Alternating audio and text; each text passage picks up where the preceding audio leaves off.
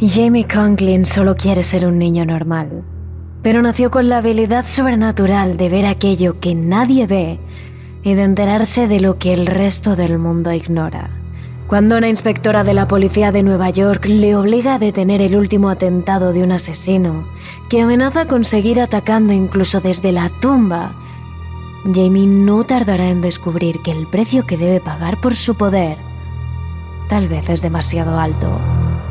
Así comienza Después de Stephen King, una novela breve, ágil y adictiva, a caballo entre el thriller y lo sobrenatural, perfecta para aquellos que todavía no han descubierto a King.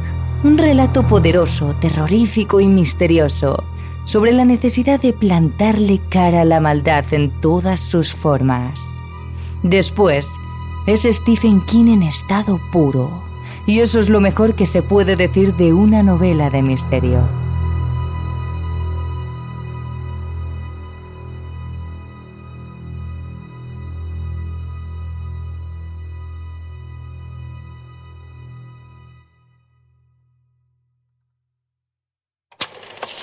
No es la primera vez que hablamos de este tema, y quizás por eso es uno de los más pedidos, porque os quedasteis con ganas de más.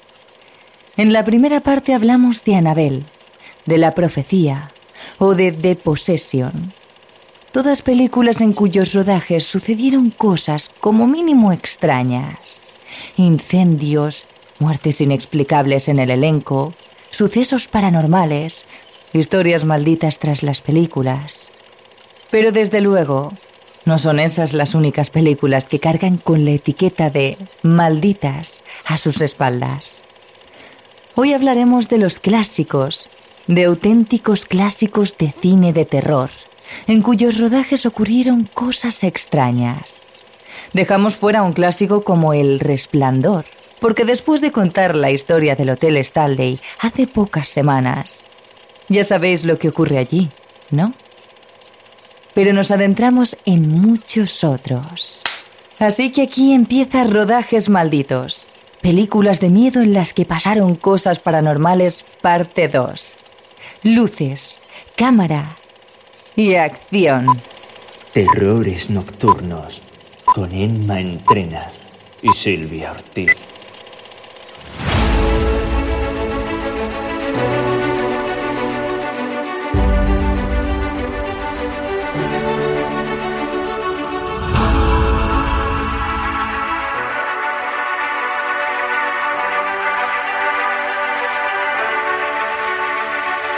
Era una calurosa mañana de agosto de 1949. William Peter Blatty se levantó como cualquier otra mañana. Llevaba su suave pijama de lino de rayas y a esas alturas del verano había prescindido de las zapatillas, así que se dirigió descalzo hasta la cocina. Estaba estudiando literatura en la Universidad Jesuita de Georgetown, en Guyana, y el calor y la humedad rozaban ya lo insoportable. Puso una sartén al fuego, preparó el desayuno y se sentó a la mesa delante de un café, un zumo de naranja natural recién exprimido y un buen plato de huevos revueltos. Mientras le daba un sorbo a su café, abrió el periódico, su Washington Post, que leía religiosamente cada mañana. Aunque estaba fuera de casa, quería seguir sabiendo de su Estados Unidos natal. Las noticias eran un poco lo de siempre. Truman había comenzado su segundo mandato, las tropas chinas habían ocupado Pekín, pasó de largo el deporte, como de costumbre. Todo normal. Hasta que una noticia de sociedad le llamó la atención. Y habría sido una noticia de sociedad común si precisamente William Peter Blatty no se hubiese fijado en ella. Contaba la historia de Robbie, un niño que jugó a la Ouija para intentar comunicarse con su tía había fallecido hace poco. No se sabe si el niño consiguió abrir ese vínculo, pero sus padres le encontraron hablando lenguas que desde luego el niño no conocía. Golpeándose la cabeza contra las paredes con una fuerza prácticamente sobrenatural e insultando cualquier objeto religioso que se le ponía ante la vista. Ante esa situación, los médicos se declararon incompetentes Dijeron que no podían hacer nada más con el niño y decidieron consultar con un sacerdote, que tras examinarlo dio su diagnóstico. El niño estaba poseído y solo se salvaría con un exorcismo. Al final no fue solo uno, sino varios exorcismos, ya que el ritual duró un total de seis semanas, hasta que después de 30 exorcismos, el niño fue capaz de pronunciar las palabras Christius Domini, es decir, Cristo el Señor. Y después de eso, el pequeño se despertó sin recordar ni un solo segundo desde el momento en el que decidió jugar a la Ouija. La posesión había pasado. William cerró el periódico completamente boquiabierto. Esa era precisamente la idea que había estado buscando durante tanto tiempo. La idea que le iba a dar la historia de su vida en cuanto la escribiera y desplegara con ella todo su talento. Pero en ese momento necesitaba trabajar en otras cosas para vivir, así que dedicarse a escribir no era una opción.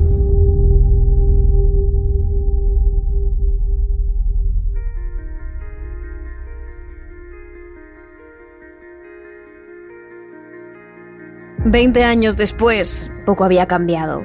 El presidente ahora era Nixon. La Guerra Fría estaba en auge y William seguía leyendo su periódico cada mañana.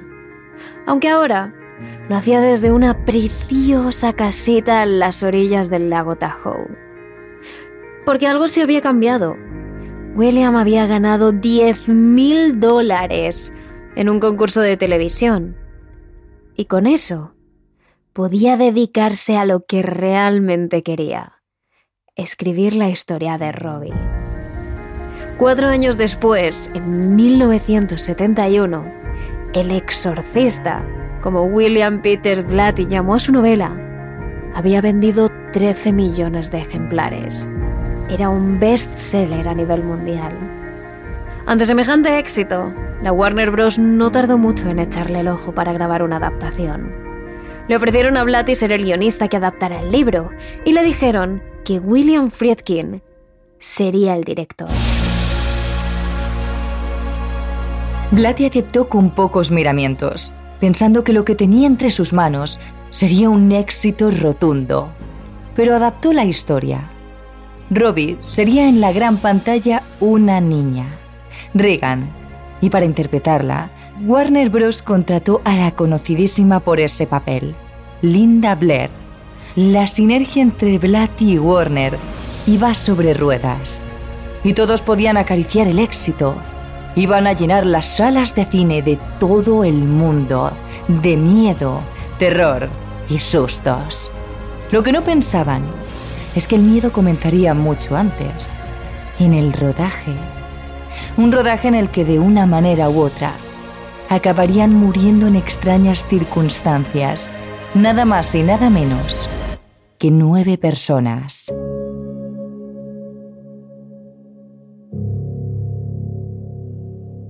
El rodaje comenzó en agosto de 1972. Querían contar la historia del padre Carras, un psiquiatra y sacerdote que cree estar perdiendo la fe, y la de Regan McNeil, una niña de 12 años que muestra una voz masculina y poderes sobrenaturales como la levitación. Toda la película cuenta precisamente el exorcismo que el padre Carras lleva a cabo sobre Regan que se le abalanza, le habla del revés, le golpea, vomita y le agrede. Hasta que finalmente la niña se recupera. Ese es el argumento de la conocidísima cinta de El Exorcista, que casi todos hemos visto. Y eso estaban intentando rodar en 1972. Pero casi de inmediato comenzaron a suceder cosas inexplicables. Los técnicos escuchaban ruidos raros. Había objetos que juraban dejar en un sitio y aparecían en otros. Y lo más grave, algunos de ellos juraban haber visto extrañas sombras con figura humana que se trasladaban de un lado a otro del rodaje. Tanto Fredkin, el director, como Blatty, el guionista, intentaron tranquilizar a los tramoyistas, decirles que se estaban sugestionando por el ambiente de la película, que no era nada, que no se preocuparan.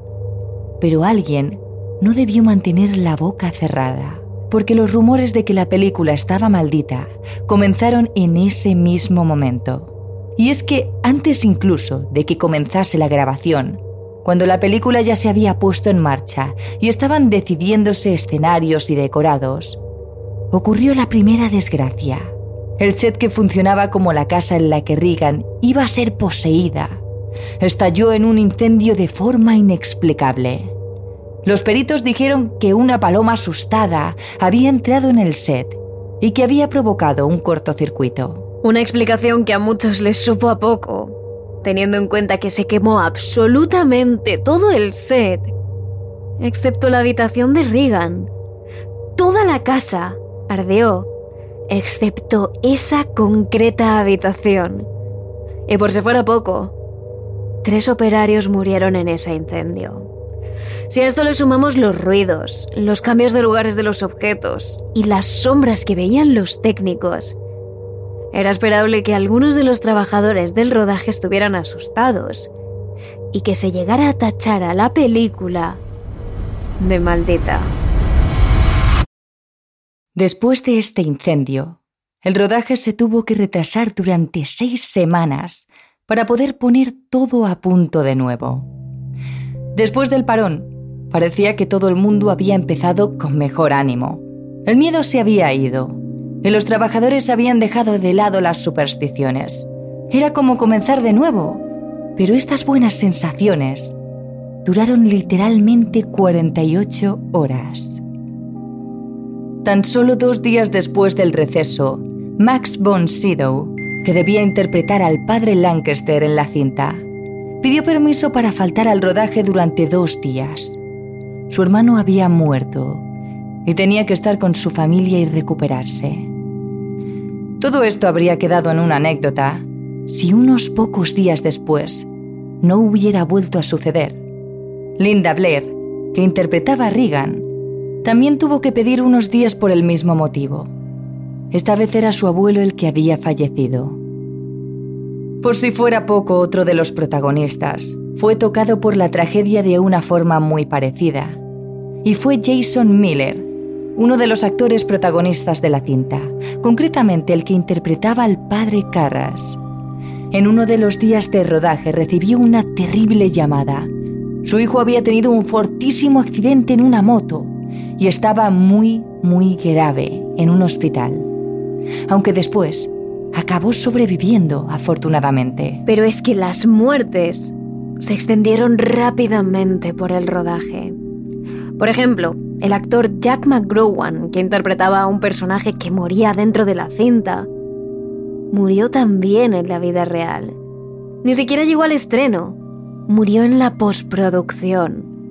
El hombre de 54 años, falleció por una gripe, algo que extrañó terriblemente al resto del elenco, porque era un hombre relativamente joven y bastante sano.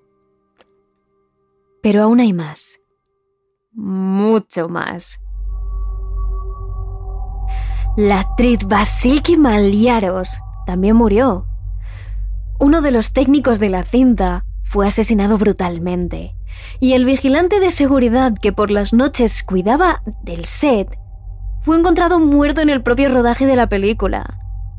A esas alturas, eran pocos los que pensaban que todas esas muertes en el elenco y todas las desgracias que se extendían por el rodaje eran casualidad. A esas alturas, los técnicos, los tramoyistas y los actores por igual empezaban a murmurar. Si a esto le sumamos los ruidos extraños y las sombras, no es de extrañar que la película se ganara la fama de maldita incluso entre los miembros del elenco. Y poco a poco, también entre la prensa.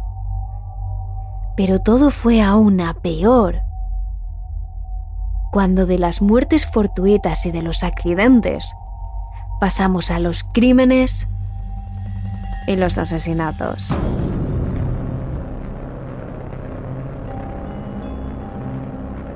Una de las noticias que más portadas llenó en la época fue la detención de Paul Bateson, uno de los extras de El Exorcista.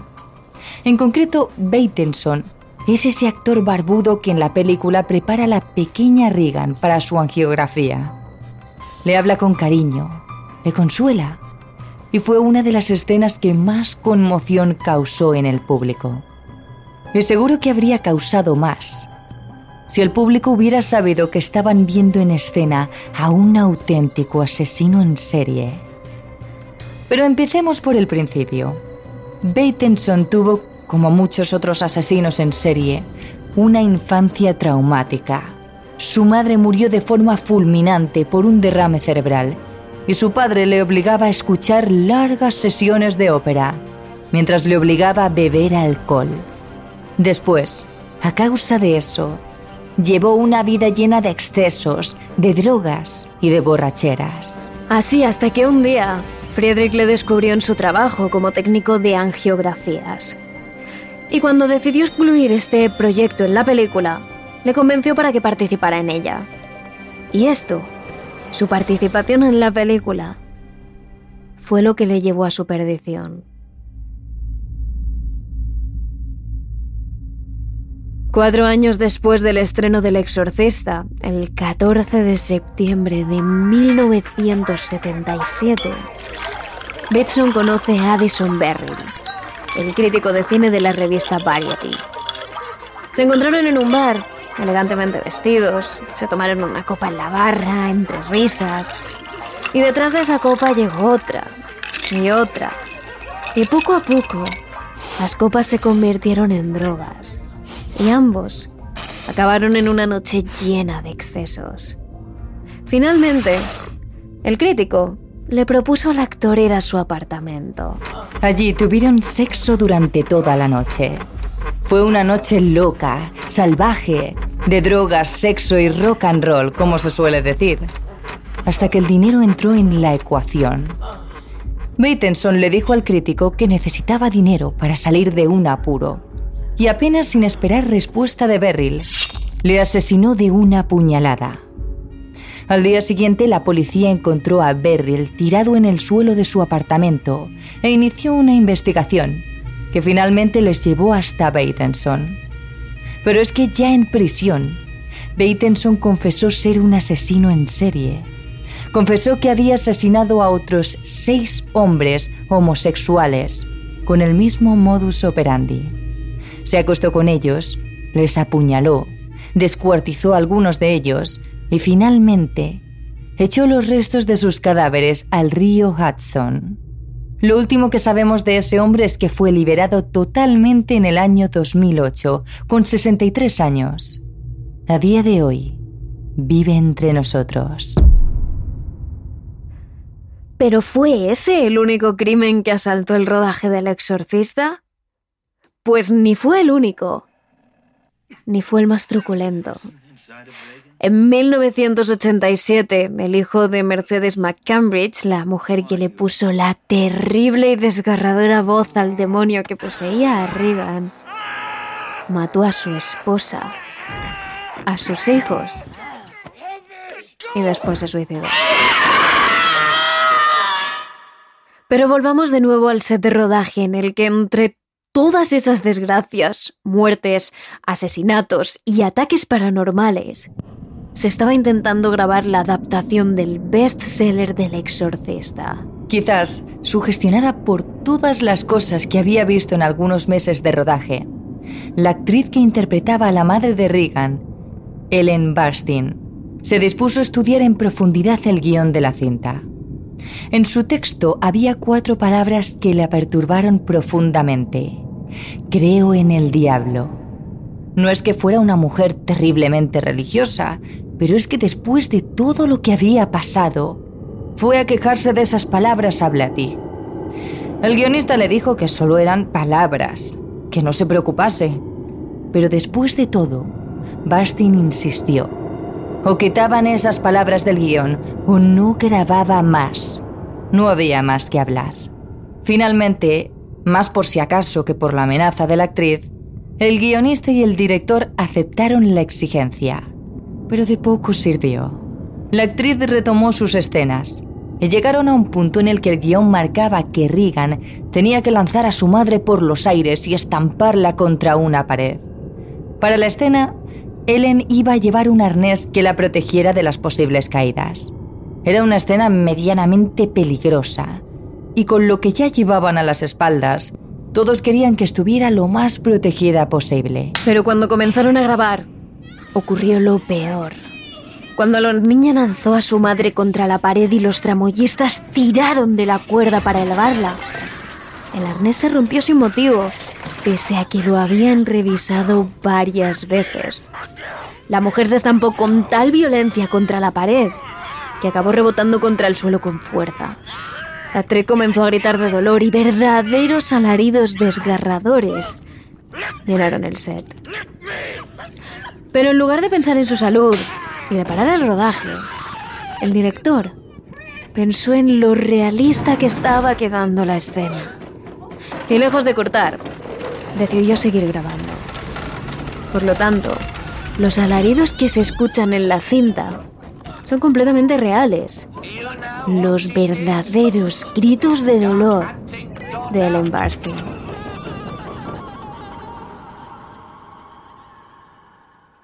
Después de ese incidente, Barstein exigió que un sacerdote, concretamente el padre Thomas Birmingham, uno de los sacerdotes de la cinta que ayudaba a que todo quedase lo más realista posible, realizara un verdadero exorcismo un auténtico exorcismo en el rodaje de la película del exorcista. Eso habría sido carne de cañón para los titulares de la prensa, pero también habría puesto todavía más nervioso al elenco y a los técnicos de la cinta.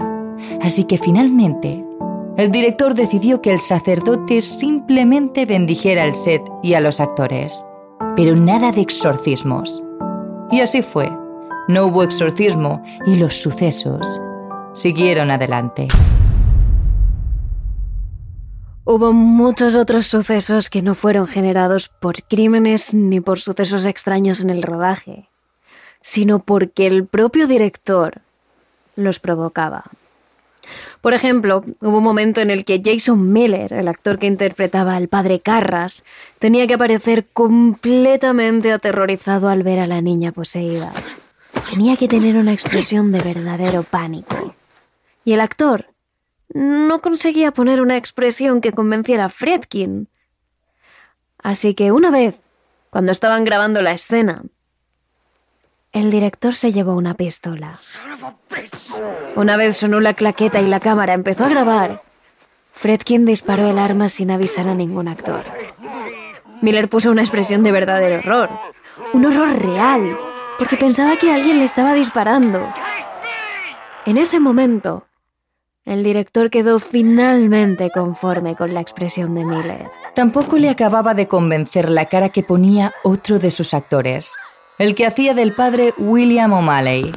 Así que se acercó a él, le cruzó la cara de una sonora bofetada y al ver su reacción dijo, esa es la expresión que quería. Ahora sí, a grabar. Y sin más, encendió las cámaras y dio la orden de comenzar. En otra ocasión, de nuevo con Jason Miller, buscaba una expresión de verdadero asco cuando Regan lanzara sobre él el vómito. Una escena que se ha convertido ahora en una de las más icónicas de la cinta. Fredkin buscaba que Miller pusiera una verdadera expresión de asco y su solución fue no informarle de que esa mezcla de puré espeso y maloliente iba a caer sobre él.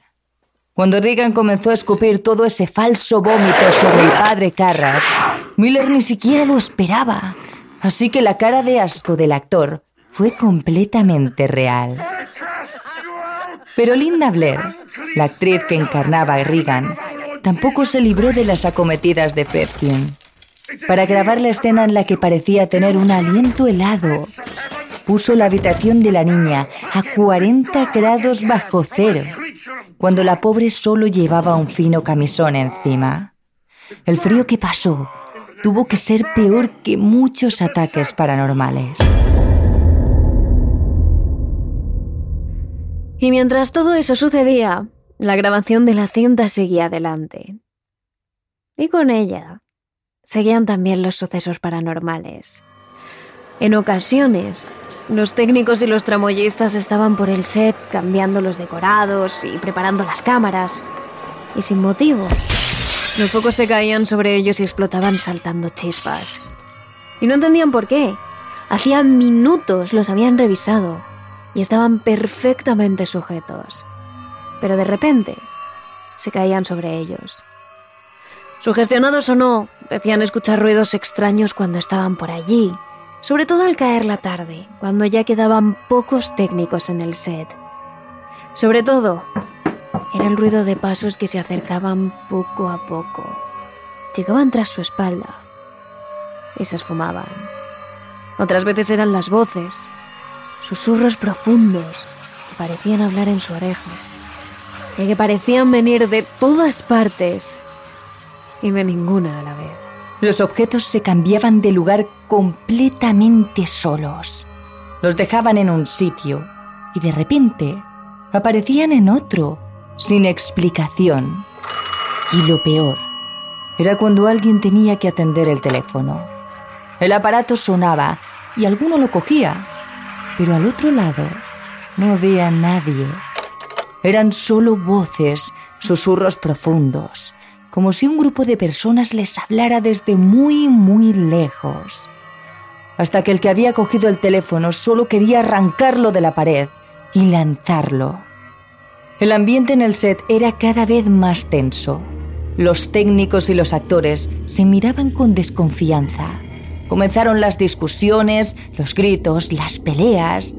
Y en medio de ese ambiente, al director Friedkin no se le ocurrió nada mejor que poner la música de psicosis sin avisar a los actores, cuando menos se lo esperaban y estaban solos en sus camerinos, para crear un mayor ambiente de terror, para que los actores mantuvieran el miedo en todo momento.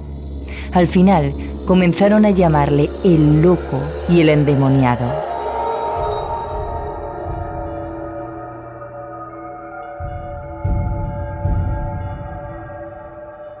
Pero si pensáis que tras todas estas catástrofes y desgracias durante el rodaje, una vez estrenada la película, dejarían de suceder, estáis completamente equivocados.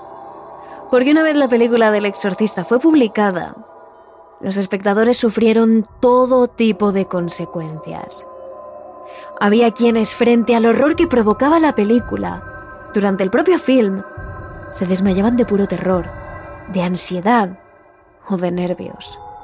Otros comenzaban a vomitar sin parar y algunos sufrían crisis de pánico tan fuertes que se veían obligados a salir de las salas de cine para no volver a entrar. Una mujer llegó a demandar al propio estudio porque cuando salió del cine lo hizo tan aterrorizada que acabó perdiendo el equilibrio y cayendo al suelo con tan mala suerte que se rompió la mandíbula. Otro episodio destacable ocurrió en un cine italiano, concretamente en Roma, donde se estrenó El Exorcista en un cine muy muy cerca de una iglesia. Resulta que minutos antes de que comenzara la película, un fuerte rayo impactó en la iglesia y dio a una de las grandes cruces de piedra del templo, que acabó cayendo sobre el asfalto provocando un estruendo descomunal. En 1975, se estrenó en Londres la versión teatral de la obra. Concretamente se llevó a cabo en el Teatro de la Comedia de Londres, con la actriz Mary Ure interpretando a la joven poseída.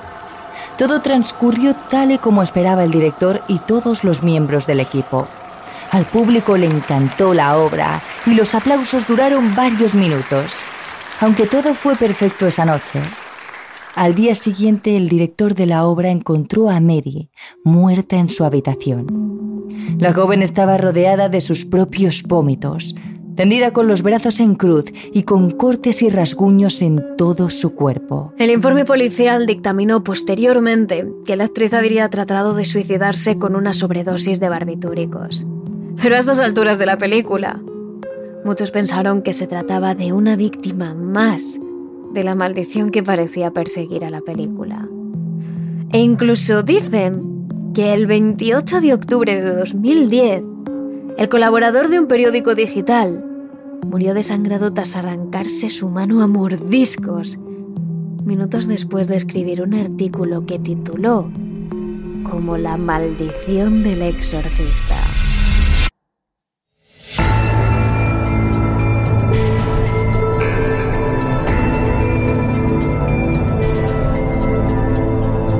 Principio, unos pocos acontecimientos, unas pocas catástrofes, pueden parecer simplemente casualidad.